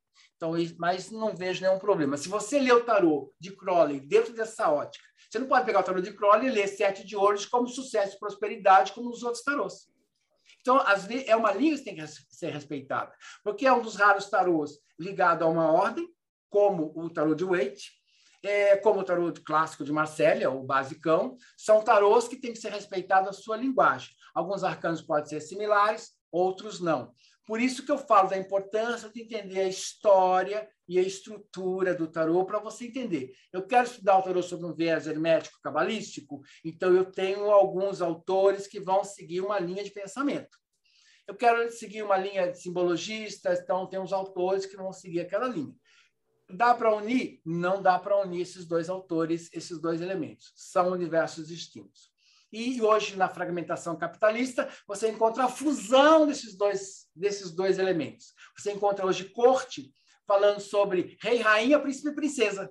Então, se você não entender a estrutura, a história, você não vai entender por que, que houve autores eh, e ilustradores que juntaram esses dois elementos e acabam modificando o nome de carta, símbolos, imagens. Então, por isso que é importante a estrutura e a história, de entender esses tarôs e dar o seu devido valor a cada um desses tarôs. Ok, resposta perfeita. A gente já está quase chegando no finalzinho, mas antes a gente ainda talvez vai demorar um pouquinho, porque eu quero saber um pouquinho dos teus três livros. Eu estava com a minha esposa, já levou para lá, mas são, são três. Então eu queria que você me falasse é, o que, que tem em cada um deles. Né? Essa, essa trilogia é a mais recente, né? Não dá para ver, não dá para ver não que eu tô com blur. É, com blur aqui. a, é, a trilogia é, eu foi, ela foi lançada em 2002. É, não, a trilogia foi lançada em 2000, desculpa. Foi lançada em 2000, o curso completo foi em 2002. É, o primeiro volume foi em 2002, o segundo volume... Desculpa. O primeiro volume foi em 2000, o segundo volume em 2002 e o terceiro em 2003. Foi um volume por ano. Uh, o primeiro volume ele fala sobre da trilogia fala sobre a estrutura do tarô, a história que eu abordei hoje, um pouco muito da estrutura do que eu abordei hoje, lá muito mais profundamente, muito mais elaborado, sobre como é a construção do tarô, como deve ser lido, as diferenças entre um tarô e outro. O segundo volume fala especificamente sobre cada carta, 78 cartas, é, em sua profundidade estrutural, de planos. Aliás, esse foi um dos elementos que mais talvez chamem a atenção das pessoas nas minhas obras. É porque, em vez de eu jogar um monte de palavras ali, num contexto único, eu separei por elementos. Quando você for perguntar sobre o plano material, busque usar essas palavras. Se você for falar sobre o plano sentimental, busque usar essas palavras. Por quê? Porque às vezes um arcano, ele numa manifestação, ele pode ser bom numa área e mal, mal aspectado em outra área. Ele pode ser excelente no plano sentimental, mas de repente deficitário no plano material. Então, é import... isso tem a ver com o símbolo, não tem a ver com eu acho que é, não. O conteúdo simbólico é que, que esboça aquele contexto. E se vai falar sobre conselhos, é uma outra linguagem. Se vai falar sobre carta invertida ou sobre carta negativa, é outra linguagem. Tudo isso o segundo volume aborda. E o terceiro volume fala sobre como usar essa linguagem em métodos, em leituras, tanto no método básico de arcanos maiores, quanto de combinações do, do, método europeu, que é a combinação de maior e menor, quanto no método americano, que é misturar as cartas e jogar tudo, cada, cada casa uma única carta, maior ou menor, de acordo com a escolha. Então, ele tem as várias técnicas de uso que existem no mundo. É o primeiro livro que aborda as diferenças entre as escolas cabalísticas e dos simbologistas, como encontrar essa diferença, e que aborda como ler uh, os aspectos tanto do, do, método europeu quanto do método americano. O método americano tem o que mais tem, porque as traduções vêm da, da, da, dos Estados Unidos, né? Vem, todos os livros vêm de lá, e a maioria deles jogam essa técnica né, de misturar as cartas escolher apenas uma carta para cada casa, mas eles não explicam muito bem como usar isso. Então, vem lá um monte de jogo aleatório, um monte de exemplos aleatórios. Então, o livro aborda muito essa, essa questão, esse terceiro volume. O curso completo tarô, que é um outro livro que vem com as cartas, ele é um resumão, dizer assim, dessa trilogia. Então, eu sempre aconselho as pessoas a iniciarem pelo curso completo tarô, para ter uma dinâmica de como usar as cartas, e se gostar do assunto, aí se aprofunda na trilogia, que aí realmente vai ter uma base para entender o tarô e uma base para ler todos os autores e uma base até crítica de falar, olha, está seguindo por esse caminho ou por aquele outro caminho. Então, e por isso que eu acho importante esses quatro livros, para se entender o tarô. E aí a pessoa parte para o caminho que ela quer. Se ela quer um tarô terapêutico, ela busca autores que estão lidando com isso. Se ela quer um, um tarô ligado, sei lá, a autoconhecimento, ela busca autores que estão lidando com isso. Ou tarô e magia, que tem muito poucos livros no Brasil sobre isso. Aliás, Marcelo, você podia até já ver uns livros sobre tarô e magia, já está dentro da área aí, já começa a esboçar alguma coisa interessante, né? E, e sobre tarô e meditação também tem muita coisa lá fora, tem muito pouca coisa no Brasil. E hoje também está surgindo tarô e constelações, então sempre vão é, desenvolvendo novas técnicas, novas áreas. Então, a partir desse conhecimento básico que eu dou, é possível as pessoas elaborarem alguns elementos mais específicos dentro da área, dentro através do seu dom e da sua característica, né? O Rodrigo está falando aqui, ele está jogando dinheiro na tela e, não está acontecendo nada. Onde é que a gente acha para comprar esses livros? Como é que a gente te acha na internet? Olha só, é, os livros eles estão é, com a editora Alfabeto, pode ser é, comprado diretamente com a editora, editoraalfabeto.com.br. Estão na Amazon também. É, os grandes, grandes livrarias também estão vendendo online, mas é mais na Alfabeto e na Amazon é possível adquirir a trilogia. É só colocar Neinaif lá, aparece um monte de livros. E então no meu site também, neinaif.com, lá tem a parte onde eu indico onde comprar. E tem uma escola de tarot também online, que é a tarotista.com.br. Essa escola, nós desenvolvemos vários cursos, do nível 1, que é o mais básico, ao nível avançado, passando pelos arcanos maiores, arcanos menores. Também tem palestras e tem atividades gratuitas também dentro da escola, além das pagas. Enfim, essa escola de tarô, eu diria que foi talvez uma das primeiras no Brasil, online. Eu lancei ela em 1998, quando a gente era só por correspondência, e-mails, né? Hoje não, hoje tem vídeos gravados, é possível, ah, como nós aqui estamos no Zoom, conversar, falar, diversas pessoas de qualquer lugar do Brasil do mundo. Aliás, é um lado positivo também dessa pandemia, vamos colocar, foi que todo mundo acabou se adaptando ao sistema online e a gente hoje pode realmente trocar muitas informações, conversar com pessoas, eu fazer cursos que a gente jamais poderia pensar em fazer. Então, vamos olhar também para o lado positivo, que nós conseguimos nos unir de algum modo também através desse caos que nós estamos vivendo. Mas para me encontrar é, os livros na Amazon, na editora Alfabeto, ou na escola, tarotista.com.br.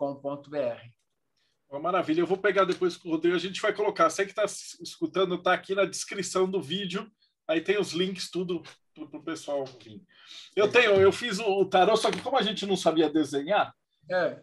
o nosso tarô ele é um tarô para estudar o tarô dentro da cabala, né? na estrutura Sim. da Golden Dawn. Então ele tem a cor, é, a, qual é a, a, o caminho, os planetas, tal, tal, tal, tal, A gente não inventou nada disso, isso é tudo a base da Golden Dawn.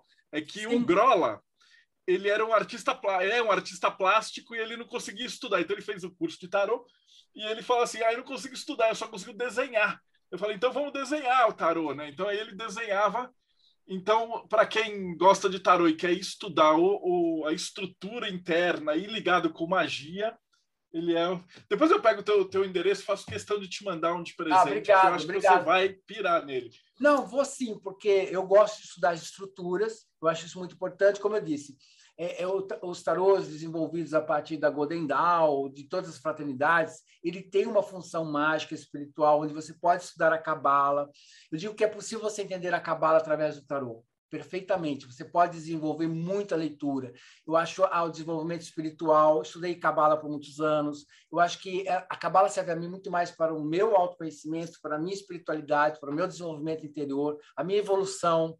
Então, quando você pega o tarô ligado à cabala, realmente você pode ter esse viés de, de, buscar uma evolução espiritual, entender o ser humano, entender a vida.